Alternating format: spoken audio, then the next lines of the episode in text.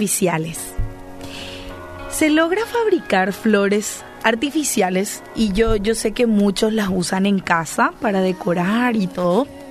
Y, y son tan parecidas a las naturales que de repente observando atentamente no siempre se logra distinguir una flor verdadera de una falsa. Sin embargo, hay quienes tienen la precisa.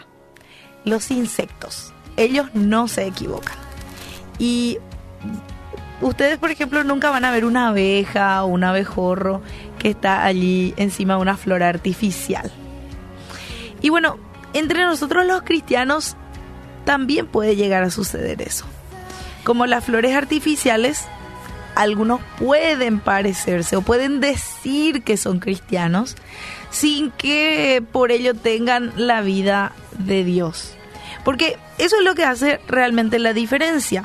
Una verdadera flor proviene de una planta viva, alimentada por sus raíces y, que crece día tras día. Una flor artificial no tiene vida, queda allí en el mismo tamaño, tiene solo apariencia. Y una pregunta que tenemos que hacernos eh, es esta, ¿tengo la vida de Dios?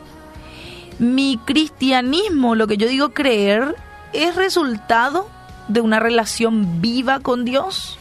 ¿O es nomás una fachada de actitud, de comportamiento religioso? Y, y, cada uno de los que dicen ser cristianos deben hacerse esa pregunta. Todos, yo debo hacerme esa pregunta. Vos debes hacerte esa pregunta. Si los insectos no confunden una verdadera flor con una flor artificial, con mayor razón nadie puede engañar a Dios. Él conoce a los suyos. Él sabe qué hay en cada corazón. Así que si no tenés la vida de Dios, Él te invita a reconocer ese estado y a recibir la vida.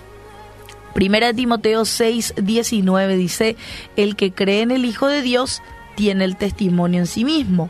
Dios nos ha dado vida eterna y esta vida está en su Hijo. Que echen mano de la vida eterna. Entonces, aprendamos a, a, ver en nuestra vida, hacernos constantemente estas preguntas. Y si quizás nos encontramos en falta, pedirle a Dios que nos dé la vida a través de Jesús.